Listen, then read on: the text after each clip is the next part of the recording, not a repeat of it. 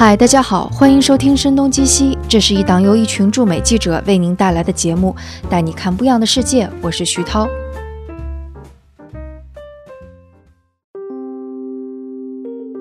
澳洲大火已经有了一段时间，我们能从社交媒体上看到大量相关的信息，例如这场大火和全球气候变化的关系，和澳洲政府失职的关系。我们也能了解到，不但这是对澳洲人的灾难，也是对澳洲动物和生态非常巨大的灾难，等等。但几天前，有一个叫做“青年大院”的公众号对这个事件的切入点是非常的不一样。他这篇文章是把澳洲大火和三十三年前中国的大兴安岭大火联系到了一起，煽动了一把我国非常厉害、比澳洲厉害多了的这种情绪，而且还获得了非常多的点赞和转发。而我也就是因为有非常多的朋友来转发，才看到这篇文章的。比方说，我有一个朋友是在朋友圈中说，他看到这篇文章之后，觉得充满了感动和自豪。但很快有很多人是指出这篇文章的各种不妥当之处，例如不尊重历史、歪曲了事实、选择角度和出发点也非常有问题。但同时也会有人反过来评论说，没有必要抬杠，因为这篇文章是在弘扬正能量，是在讴歌我们的救火队员。关于这种分歧，我想要把它说清楚，莫过于是让大家更加了解一些过去已经发生的一些事情，就比方说三十三年前大兴安岭的大火，究竟当时发生了一些什么事儿。然后也同时让大家了解到，不同信息在大众中进行传播的时候，可能会有一些不一样的社会影响。而了解了这些之后，我想公众们对于应该如何去选择什么样的信息，可能会有更加理智的认识和选择。那我今天是请到了两位嘉宾，一位是叶岩老师，新闻行业的前辈。三十三年前大兴安岭火灾的时候，他是在第一线采访的记者。另外一位是方可成老师，他是新闻传播的研究者，现在是在香港中文大学的新闻传播学院任教，也是新闻实验室这个公众号的助理人。他呢也是写出文章指出青年大院这篇公众号种种不妥的人。他写的那篇文章的标题是“对不起，三十三年前的那场大火绝对”。不是一首凯歌，万老师，我想可能我先来问你一下，因为我还蛮好奇你是在什么样的社交媒体上看到这篇文章的呢？呃，我就是在微信朋友圈里看见的。其实我朋友圈里很少很少有人转了，大概只有两个人转 那篇文章。嗯，然后你当时的第一反应是？我第一反应是觉得有点就就很很不对劲啊。实际上拿澳洲大火做文章的这个事情，这不是第一篇，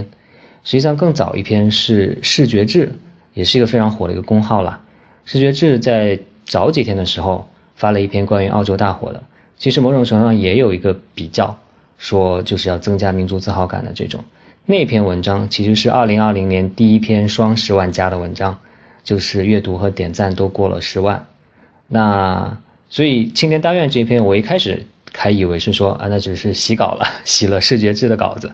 后来一看不对，这个他提到三十三年前。那不就是一九八七年吗？那然后看它里面写的这个是这个大兴安岭的大火，那我就觉得这个是更加不能接受了。因为我是之前在北大读新闻的，那我在北大学新闻的时候，实际上这个学院里面请这个杨浪老师来给我们讲过好几次课。他在课上就讲过，他当年在这个中国青年报的时候是这个怎么来编辑这个稿子的。他就是当时。中国青年报对大兴安岭大火三色报道这个编辑，所以我是听他自己讲过这段历史，啊，同时又知道他这段啊对大兴安岭大火的这种问责性的这种报道、反思性的报道，是在中国新闻史上是非常非常重要的一个案例，所以我就觉得怎么会变成了一个这个啊，又是按照原来所我们所批判的这种啊。啊，小灾小胜利的这样一种大灾大凯歌的这样一种一种模式，好像又回来了，所以我就觉得这个事情让我心里觉得非常的不舒服吧，非常的愤怒吧。所以其实我是在一种啊比较愤怒的这个情绪之下来写这篇文章。但文章本身的文文文字，我还是希望是尽量的克制，尽量的是把当时的一个情况，我所了解到的情况讲清楚，就是这么一个。背景吧，来龙去脉。呃，叶老师，您是什么时候看到这篇文章的？嗯，是朋友们见到了，呃，转给我看。我一开始也没有理会，年纪大了嘛，咱们不是好汉，也也不提当年勇。但是呢，这一次不是这个问题，它是很多信息的误解的问题啊。中国大兴安岭地区的这个特大火灾和澳大利亚发生的森林火灾做对比，这没有什么不可以。但是呢，在这种对比的过程中间呢，有关八七年大兴安岭特大森林火灾的信息呢，出入非常大。基本上呢，那三十三年前中国牛逼的文章呢，违背了基本事实的。所以我觉得呢，呃，我我还是为受众呢提供一点信息。呃，您说到那个事实出入非常大，可能这个是大多数公众是没有意识到的。所以，就是您作为当事人，而且是第一线的记者，您看到的事实是什么样的？然后，包括对比起来，事实哪些是有非常大出入的？任何重大事件，它都包含着多面的、多个侧面的信息。当年的报道中，对部队、森警、对灾害的英勇斗争、相互救助，呃，都是有广泛的报道的。但是呢，那一次大火。是官僚主义暴露出来了，而且呢，暴露出中国防灾减灾这种防控机制的缺陷。从官方到社会各界的看法相当一致。那篇这个中国牛逼的文章的作者能够稍加搜索，就会了解当年全社会的一个共识：那是一场有着人为因素的严重的灾难。现在呢，我们只能说呢。这篇文章的作者没有认真查阅有关三十三年前火灾的基本的资料，恐怕在电脑上搜索二手资料这样的工作都做得不到位。嗯，所以除了大面上，就是他把一种灾难、人为的灾难作为是胜利，然后这个可能是一个罔顾当时的一个定论。除此之外，有哪些比较小的一些的细节也表现出来，可能事实不太符合吗？我就一点一点来谈吧。第一点呢。火是雨浇灭的，在大部分火场啊，人力只能点迎头火。他们主要的方式呢，点迎头火，打防火线。打迎头火就是火还没有烧过来的时候，我们先烧出一个隔离带来，是这个意思对吧？烧出隔离带来，这个呢是呃技术性非常强的工作，还要非常小心，因为火场上的这个气象条件主要是风向它的变化呀，会这个一下呢把这个扑火队伍呢。捂在里头，那个火一下反反过来呢，把人包在里头。我二零一九年四月，四川的木里县牺牲了二十七名消防官兵和三名呃地方的扑火队员，就是因为这个气象条件。所以，我们呢不要简单的想象在山林地带人力能够呃完全的灭火。那黑龙江。当地的气象专家根据呃历年的气象资料推断，捕捉降雨的气象条件。黑龙江省的人工降雨办指挥高炮预备役师实施人工降雨，是把它的雨势呢加大一点，或者把降水的时间延长一点。所以最终火是雨浇灭的。第二呢，起火是人为的。五个火源呢，全都是违反制度和操作规程造成的。那么具体说呢，有两个呢是割灌机起火，就是在林间。割灌机是割那个灌木的机器。林间割灌木的，呃，清林用的。嗯，然后那个是容易有火星出来，是吗？对，它电动机呢会会打出一些火来。呃，另外三项三起呢是外地来的作业的职工对一些。这个森林防火的这个知识呢不够重视，呃，抽烟造成的。而且说这个人为因素吧，它在第一把火就是古莲林场那把火扑救的时候呢，第一轮呢是扑灭了，但是呢，呃，明火被打掉以后呢，必须对火场看守，对于火场的暗火呢进行彻底清理。烧起来之后呢，它有一些这个呃泥炭之类的东西啊。它在底下呢，呃，还在燃烧。如果呢不看守、不及时这个控制的话呢，它就会复燃。结果就是造成了复燃，就是后来烧到漠河县城的就是这一把火。那么第三呢，火灾暴露出呢严重的官僚主义，就是比如说没完没了的开会研究，那边那个从从会议室的窗户都可以看到那个森林火灾的那种。烟柱了，还在开会，嗯，再比如呢，指挥失误，就没有及时组织人员撤退。他的县的领导啊，呃，注意啊，在林区的县长就是林业局的局长。火呢，离县城比较近的，呃时候呢，县里头决决定呢，男女青壮年自带工具去打火。可是这个时候呢，那个火已经控控制不住了。那火都是带有声音的，这个大风的情况下呢，它会有一团一团的明火就飞起来。我们采访了县里的广播站，县里的广播员呢，呃，证明呢就是说，先播了继续扑火，嗯嗯，不久呢就播了这个大家撤退这两条命令，呃，是不是有这个？这个县城的关于撤退的广播稿，呃，没有找到，咱们也不能说没有。但是呢，等老百姓这个见到大火撤退的时候，很多老百姓也反映说根本没有听到县里关于撤退的通知。有很多人呢，确实没有听到。那跑出来，县城东边是老老曹河，整个县城着了，人没有办法，就跳到那个河里头来避火，所以。当时的这个大兴安岭林业局局长邱清亚他就说：“我认为这场灾难是人祸，是我们犯有严重的官僚主义。”万里代总理在国务院全体会议上呢就说：“今天的大会是与官僚主义做斗争的大会。关于那场大火的出现的官僚主义，上上下下对官僚主义的那种。”批评乃至行政处理，全全国老百姓都知道的一个事实。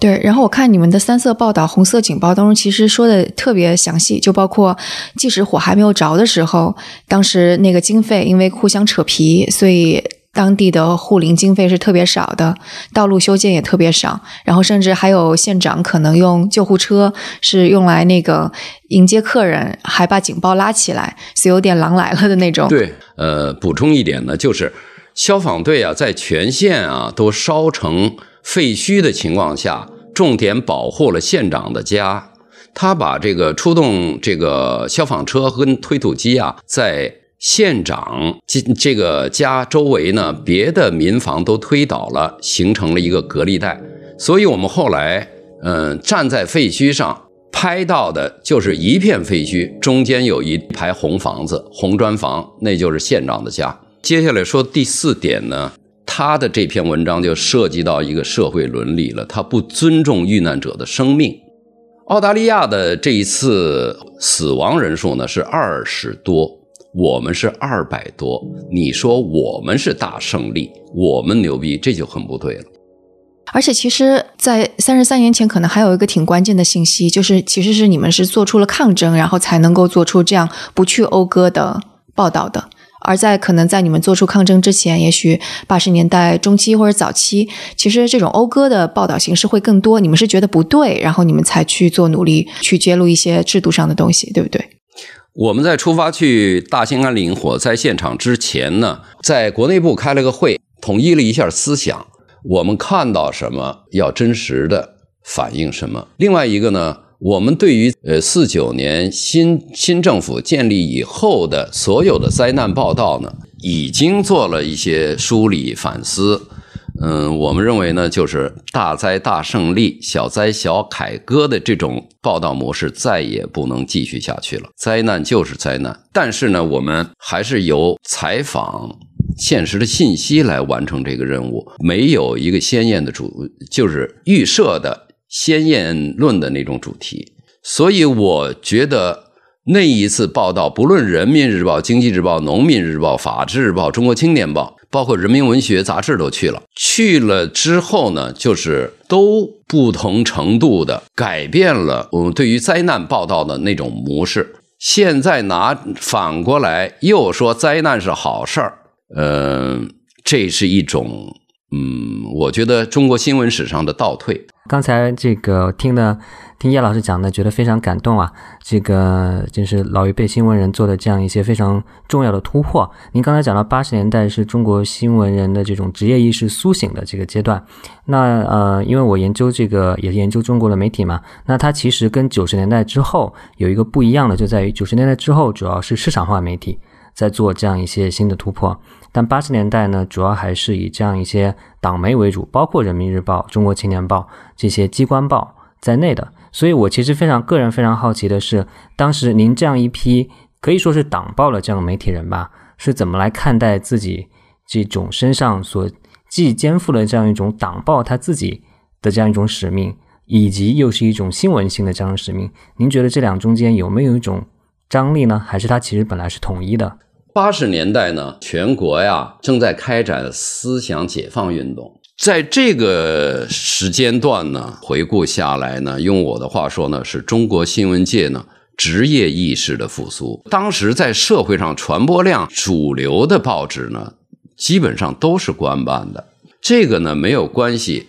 我们当时认为呢，我们是报社的、电台的，我们是新闻人。嗯，我觉得这个跟上面讲的宣传工作者也不冲突，但但这样会有一些，比方说政治上的风险嘛？因为毕竟之前还是讴歌性的，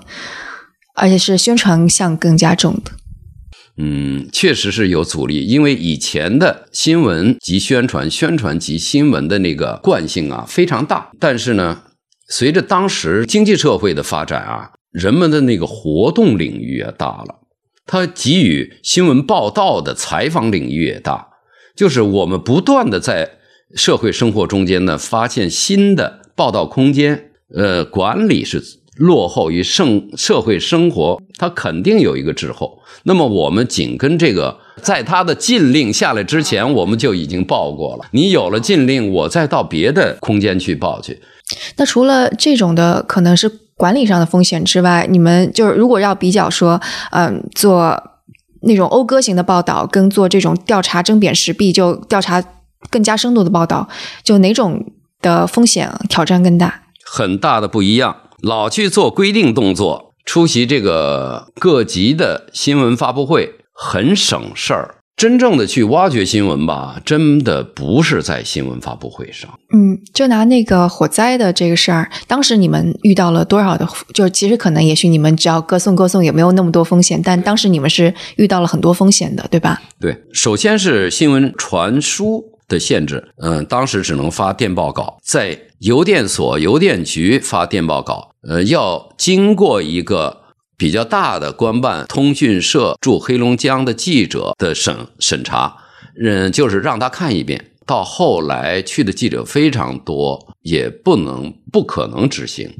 每个人一天发发两三篇稿子，这就是几百篇的稿子。另外呢，就是呃，有一些信息吧，你比如说呃，现场的图片信息，一片废墟上面。呃，这个县长的那个红砖房还立在那儿呢。这个时候你去拍的时候，有图有真相啊。现现在说的，你去搞这个时候，实际上就被他们盯住了。盯住了。有一次在县招待所，县招待所没有完全烧完，他呢还有大的食堂跟小的餐厅。李伟忠就发现小餐厅里有人吃喝，就是一个桌子上七八个盘子，十来个盘子，还有很多啤酒瓶子。还这个喝着酒，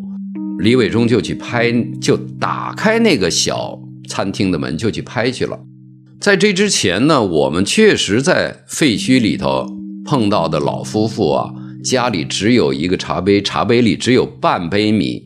所以这种对比在我们记者眼里是非常强烈的。嗯，结果李伟忠撤出来之后呢，我们就两个人就被一群人围了，呃，围打呀。这个对于我们要挖掘真相的记者来讲呢，这是小小不言的事情。所以，其实为了写一篇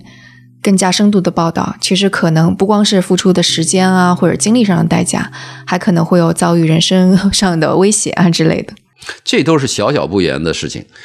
嗯，李伟忠那边呢，跟着这个森警部队、红孩儿敢死队被火拦在里头呢，他们是。迎着这个火呀，冲过火墙，就是逆风啊，冲过火墙出来的。然后我觉得现在可能就是一个，我觉得就是青年大院体现出来一个蛮有意思的现象，就是相当于是新闻人抗争了很久，其实是试图要从一个自上而下的这种管制当中能够逃脱出来，进行更加制度性的反思，而不仅仅是歌功颂德。但反而现在这个新媒体的公众号，它是一种自发的行为，它不是就有人去要求他这么歌功颂德，所以。呃，您二位是怎么看待这种比较奇怪的现象呢？你说的这个总结非常的有意思哈，因为啊，确实，这现在我们如果说大家回到了这种啊啊小灾小赞歌，大灾大胜利的这样一种模式的话，它其实并不是一种一种自上而下的这种要求，而是一种自发的选择。那它其实反映的是在我们现在的这样一种自媒体的这样一种环境之下。啊，其实青年大院它的前身今今夜九零后，这都是一个非常典型的自媒体内容创业的这样的公司。那自媒体的所谓的这种内容创业呢，它其实是完全并不受制于这些啊这种啊新闻操作的规范。像刚才叶老师详细列出了这个报道，这个他们文章中的这些错误的地方，我是觉得这样一种严谨的精神啊，是体现了这种新闻专业主义的这样的素养。但其实这个对于新闻青年大院这个号来说，他其实关心的不是这个，那他关心的唯一的这样一个目这样一个目标呢，就是流量。那流量就意味着更多的广告和更多的投资啊，又因为这个我们这种政治管制的原因，所以基本上在。你可以观察到，在中国的这种自媒体的这样一种生态当中，啊，你只要想做大，想获得更多的流量，同时又希望在政治上是安全的，所以基本上呢，你只有像民族主义这这样一条路可以走了。所以这是一个在中国特殊的这样一个环境之下，非常出现了一种比较畸形的这种情况吧。当然，其实啊，你说或多或少往这个方向走，那。有的人就走得太过，对吧？我觉得像这个啊，青年大院这篇文章，它就体现出来是，你当你朝着这样一个方向过去，但是你同时又完全罔顾事实，特别是像叶老师说的，你是都甚至是不尊重伦理、社会伦理这种情况，那我觉得就是可以说是在这样一种啊，这这样一种环境之下诞生的这样一种怪胎吧。那其实我觉得有一个有一个很有意思的点，就是它叫青年大院，对吧？然后呢，他之前的这个前身叫做经验九零后，他是一直打着这种九零后年轻人的这样一种旗号的这样一个号，所以我也注意到啊，昨天还是前天，这个新榜就是一个自媒体观察的这个机构，他发了一篇分析的文章，说未来属于今夜的九零后，说这个啊，今夜九零后的这篇文章，青年大院的这篇文章就代表着新一代的年轻人，他们对这个内容的这个喜好已经发生变化了。已经跟我们啊这个老一辈的新闻人所坚持的这种东西已经是不一致的了。那我个人呢，其实是非常不同意这样一种判断的了。我并不认为这是一个代际之争。我 对我觉得这个呃，我们仍然新一辈的人，九零后、零零后中间也有非常多是。非常尊重事实、尊重这种新闻专业主义这种人，我觉得他更多的还是在我们现在的这样一个特殊的这样一个新媒体的这样一个政治加经济环境之下所诞生的这样一种一种怪胎吧。我不知道叶老师怎么看这种啊，看上去现在的年轻人就是好像。呃，比之前的这个老一辈好像越来越不如了。我不知道您看这个号是来自这种这种打青年旗号的这种这种自媒体的时候，你有没有这样一种感觉在里面？我觉得是传播界啊，在互联网时代呢，在保持追寻这个事实真相方面呢，可以说是一种倒退。我想呢，是阶段性的，它是传统媒体。被这个让位于新兴媒体这个转型的过程中间呢，必然会出现很多问题。但是呢，追求真相应该是整个传媒界这个职业追求，只是他们的职业化程度、专业化程度，嗯，非常低。现在呢，几个人、几台电脑就可以进行传播，就是一个公号，就是一个工作室。职业要求还是要有的。职业要求呢，它。应该是传媒的一种规范，规范不是过去管理一方所说的新闻纪律，是传播者对于受众的知情权的尊重。就我个人的观念，任何人都可以发布信息，言论应该是自由的。在互联网这种。这个平台上呢应该有一个信息的自然平衡，就是你有中国牛逼这样的文章，就应该有呢澄清事实、还历史真相的文章。这是在一个平台上、一个空间上的信息平衡，都交给受众，让受众自己得出结论。它首先保证的是所有提供信息人的自由。你可以发布，我也可以发布。你说一九八七年是这样的，我可以拿事实来说，一九八七年不是这样的。另外一些文章，我看到了五六篇全都被删掉了，删删一面不删一面，至少说是你破坏了信息平衡吧。各个方面的信息都出来，自然在一个传播平台上会形成组成一个比较接近事实的。比较接近真相的，呃，一个认知。对叶老师刚才讲的几点，我觉得都非常的好。我是呃，就沿着叶老师刚才说的几点，稍微补充一点我的一些看法啊。一个就是这篇文章，然后有不同的意见，然后有这种相互的讨论啊，就可以形成一个意见的自由市场。然后我们其实是希望真理在这样的意见的自由市场中啊胜出的，这确实是一个我们所希望的情景。那同时呢，其实也是呃这种古典的自由主义理论所提倡提倡的这样一种情况。那但现在呢，有人提出一种啊新的观点，他不是说要鼓吹删帖了，他这种新的观点呢，就是说，其实，在我们的社交媒体平台的竞争之中啊，实际上。啊，并不是一个公平竞争，就是不存在删帖的情况下，它也不是一个公平的竞争。不不不公平的原因呢，就是在于社交媒体它本质上的传播规律就在于被分享越多的文章传播越多。你一篇文章要十万加什么之类的，你必定要带动朋友圈的疯狂转载才能达到这一点。那什么样的信息最能够刺激大家的这样一种分享的欲望呢？那有很多学术研究都研究过了。那其实很简单，那就是能刺激人的情感反应、反应情绪反应的，让你觉得特别自豪或者特别愤怒、特别痛苦的，这些就能特别刺激你。而那些讲讲道理的、摆事实、讲道理，这个论据特别的真实，然后论证特别的有逻辑的这些文章呢，你可能看了会觉得好，很满足，但是呢，你却没有这样的动机去把它分享出来。所以在社交媒体的这样一个平台之上，它本质的这样一个逻辑，就决定了有一些这种啊情绪性强的这样一种啊，甚至带有虚假色彩的这种信息，它天生就是比这个真的信息更有这个传播力的。所以呢，从这个角度上来讲啊，就是因为现在很多的这种平台都是有算法干预在里面的了，所以有一些人就提出来，那既然是这样的，我们这个平台可能本身就需要在你这个算法之上，不是说把那些啊啊另一方的这个啊意见删掉，而是说你可能在算法上需要去主动的去推那些真实的、优质的，但是它可能不太刺激分享的这些内容。我觉得是这是一个。一个点嘛，可以补充，就是也许我们现在面临的是一个更鼓励这种情绪性反应的这样一种一种一种一种环境吧。另外一个补充的地方就是，刚才叶老师我觉得说特别好的就是这种受众到底需求什么，因为也有很多，比如说内容创业者，很多内容创业者就说。那我写这个怎么了？受众喜欢看呀，对吧？那我几千万人喜欢看，那这这这就是，那这就是好像他们写这个文章就是有道理的。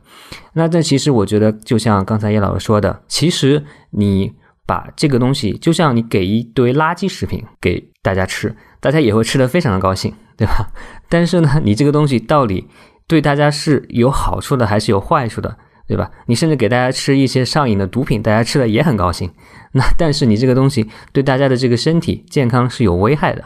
啊，所以受众喜欢并不代表是真正的他的需求。那受众喜欢他也可能是这种啊，带我刚才说的带有情绪性、虚假性内容，那实际上是对你的这个啊，你对世界的认识都会产生偏差的。这样一种一种内容，那这个我觉得那并不是真正的这个对受众有利、对社会有利的。那就像刚才叶老师说的，这种其实要满足受众的这种根本的对真实准确信息的这样一种知情权，那才是真正的这种受众的需求。就好像每个人都其实都需要吃到蔬菜水果，均衡营养。虽然有很多人觉得蔬菜不好吃一样的。方老师，我想那个借借用你刚刚的那个比喻，你说那些自媒体文章，他们就像垃圾食品一样。但如果垃圾食品的话，其实吃多了，呃，无论是医学上还是肉眼可见的，你可以看到肥胖或者是糖尿病、心血管疾病等等等等，这些是可以看到的。那你能够举个例子说，比方说这一类的内容产品，低质量的垃圾内容产品消费多了，对公众或者对具体到个人会有什么样的危害呢？嗯，一个很简单的例子就是，比如说我们看这种啊，青年大院这种文章看多了，那我们可能对社会真实的发展状况，对国家真实的发展状况，对整个世界里面那个啊国家的这些位置，其实都可能会有一个啊错误的这个评估在里面。那你可能你所形成的对这个社会、对世界的这个认识都是存在偏差的。我觉得这个是，比如说这是一个。一个例子，那可能整个如果整个国家的国民中间有相当一部分对自己的国家、对整个世界的认识是有偏差的，那这个国家所做出错误的这种政策决定的这种可能性，其实也就会更高的。那这个其实显然是对这个国家的发展是一件非常不利的事情。那再有一个，比如说刚才叶老师其实在分析的时候说到了，这个文章实际上它是有一种罔顾。这种基本的社会伦理的这种情况，他所倡导的，其实我们从字里行间看出来是这种啊，他赞颂的是一种可以说是一种啊非常简单的这种啊牺牲精神，对吧？他所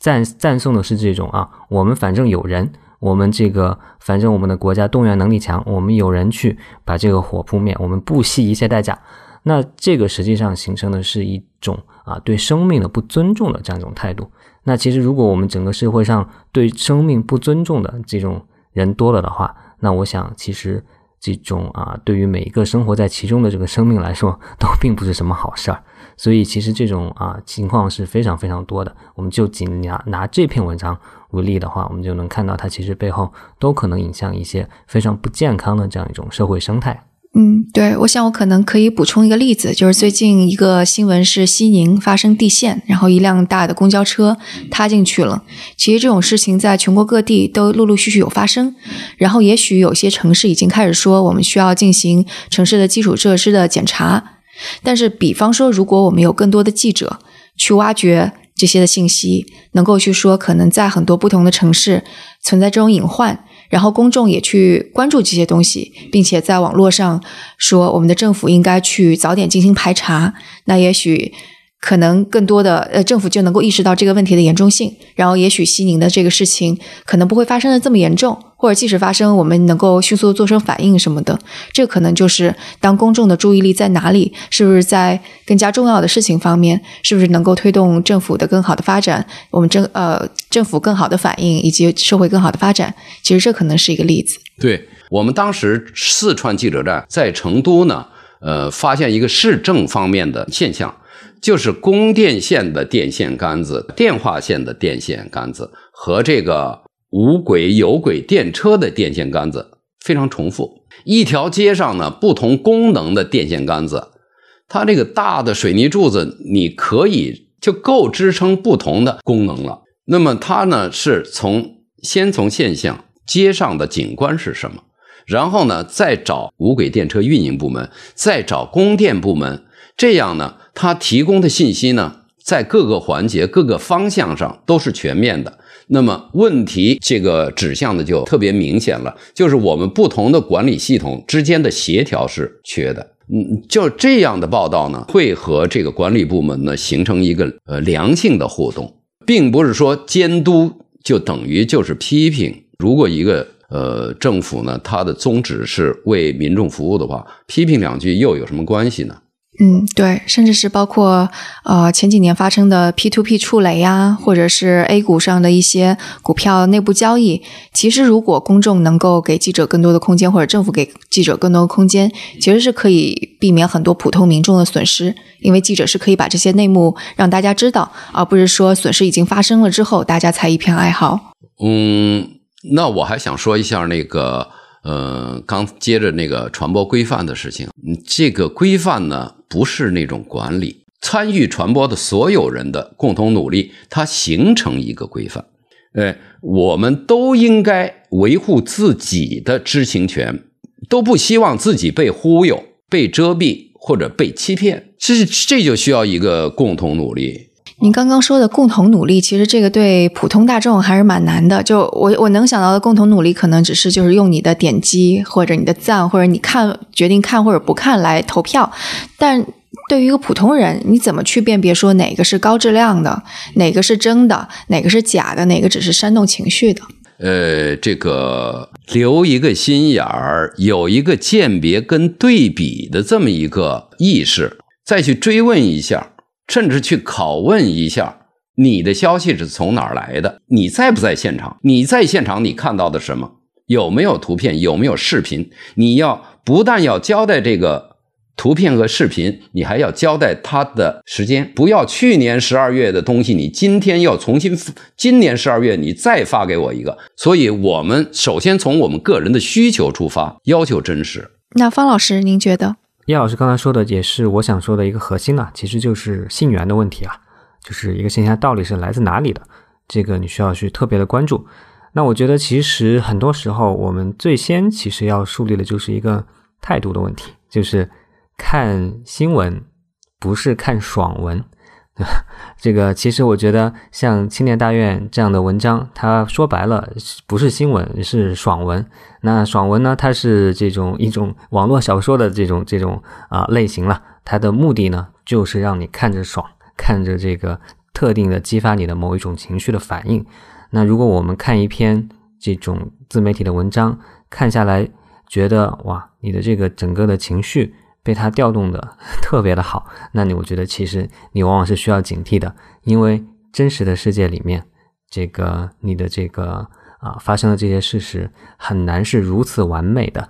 被像这个被这些文章安排的一样激发你的这样一种情绪的，其实也是一个很根本的一个态度的问题了。就是你如果是怀着看爽文的心情来看看新闻的话，你可能觉得青年大院这个文章就 OK 了，挺好的。但是我们要记住，这个 真实的这个世界，真实的新闻，完全就不是这样子的。那么在具体的这个区分的方法上呢，就是我就是啊，重复刚才叶老师说的这个信源的这个问题。当然还有一些，呃，其实看多了之后吧，我们其实都会总结出一些简单粗暴的，但是其实还蛮有效的一些判断这种方式。比如说，你感叹号用太多的呀，对吧？这个啊，你这个啊标题里面喜欢用这个啊震惊的呀，然后吓尿了呀，什么这样的号啊？然后还有一种是这种啊，你的所有的正文里面的啊每一段都特别的短呢。然后这个经常插入大量的图片呀，那这种其实完全就是冲着服务读爽文的这个 读者的这样一个一个目标去的，所以啊，其实啊看多了之后，大家都或多或少的会总结出一些这样的一个一个心得吧。嗯，然后可能最后一个问题哈，就其实网络上还有一种态度，说只要你是写文章，只要你是，就你肯定会是有个态度，你只可能反映某个侧面，然后就。他们也会说，比方说像国外的媒体《纽约时报》《华尔街日报》，他们也会出错，然后他们也是有偏偏向性的。那你会怎么去回应？就一他们的这个意思就是说，其实像青年大院有选择性的 或者出点错也不是问题。这个呢，从认识论来讲呢，就是人类对于嗯外界的认识呢，只能接近真实、接近真相啊。A 有 A 的看法，B 有 B 的看法。提灯照物，你照的。是物的一面，投影是另外一面，所以我们自己要看待事物呢，应该养成一个习惯，多角度、多侧面的，我们尽量做到一个信息平衡。哎，我们首先保，嗯，一要说的是，新闻如果是新闻自由跟言论自由的环境，它是保证所有人的发声的自由的，它各个方面的信息都出来，自然在一个传播平台上。会形成组成一个比较接近事实的、比较接近真相的，呃，一个认知。那方老师，您觉得？嗯，我如果继续用食物做比喻的话，那其实也很简单，对吧？你无论吃任何一种食物，你都不可能达到完美的营养摄取和均衡，对吧？但是你去餐厅里面吃一顿，和你在路边摊吃，或者用。比较粗俗的比喻的话，你要去吃屎的话，这三种肯定是非常不一样的。对吧？那呃，我觉得其实，在很大程度上，我们把这种自媒体像齐天大院这种生产的内容和这些正规媒体生产内容做啊做比较的话，其实就像我刚才说的这种类比一样。那他们当然谁都不可能是完美的，谁都不可能是做到这个提供完美的产品。但是在做这个产品的过程中，大家所用的这样一种态度方式是非常非常不一样的。那这些啊机构媒体，不管是人民日报、中国青年报，那还是这个啊外媒的外国的这些大媒呃大媒体来说，他们都是有一整套的这样一个操作规范在的。那根据这样的这个操作规范。那啊，你这个生产的内容其实基本的质量是有保证的。那所有的报纸都会犯错误，对吧？那我觉得这在在这些操作规范当中，还有一个非常重要的要点，其实就是你要有更正，你要出了错，你要 愿意去承认是错的，你要去把之前的错误修改过来。那所以其实经常读。这些外媒的朋友都会经常看到《纽约时报》非常多的文章下面都写我们之前把什么搞错了，我们现在修正过来了。但是这种是不可能在 自媒体上出现的。那我想，其实那种整天把这些批判这些啊国外媒体挂在嘴上的人，其实我真心并不觉得他们真的有经常在看这些媒体啊。所以呢，我觉得就是简单来说，就是啊，所有人都没法做到完美。但是你其实是有一套这样的一些啊操操作的方法，包括多方面的采访，包括啊对于重要的信源信息需要这个三个独立信源的确认啊，包括这种在写作的时候多用动词，少用形容词，对吧？不要用主观的猜测想象，然后重要的信息必须有信息来源，这些通过这些基本的方法，你就可以保证基本的这样一种质量了。所以啊，这是我对你的这个回答吧。嗯，好的，那多谢二位今天做客声东击西，带来事实和观点。那今天我们的节目就到这里，大家如果有什么评价或者观点，都可以联系我们，在我们的网站上可以找到所有我们的联系方式，包括邮件、Telegram 读者群和订阅方式。如果喜欢我们的节目，也请在苹果 Podcasts 上和喜马拉雅上给我们点赞打分。如果觉得提到的观点和价值值得分享，那也请转发给你的一两位朋友们。那我们下次节目再见。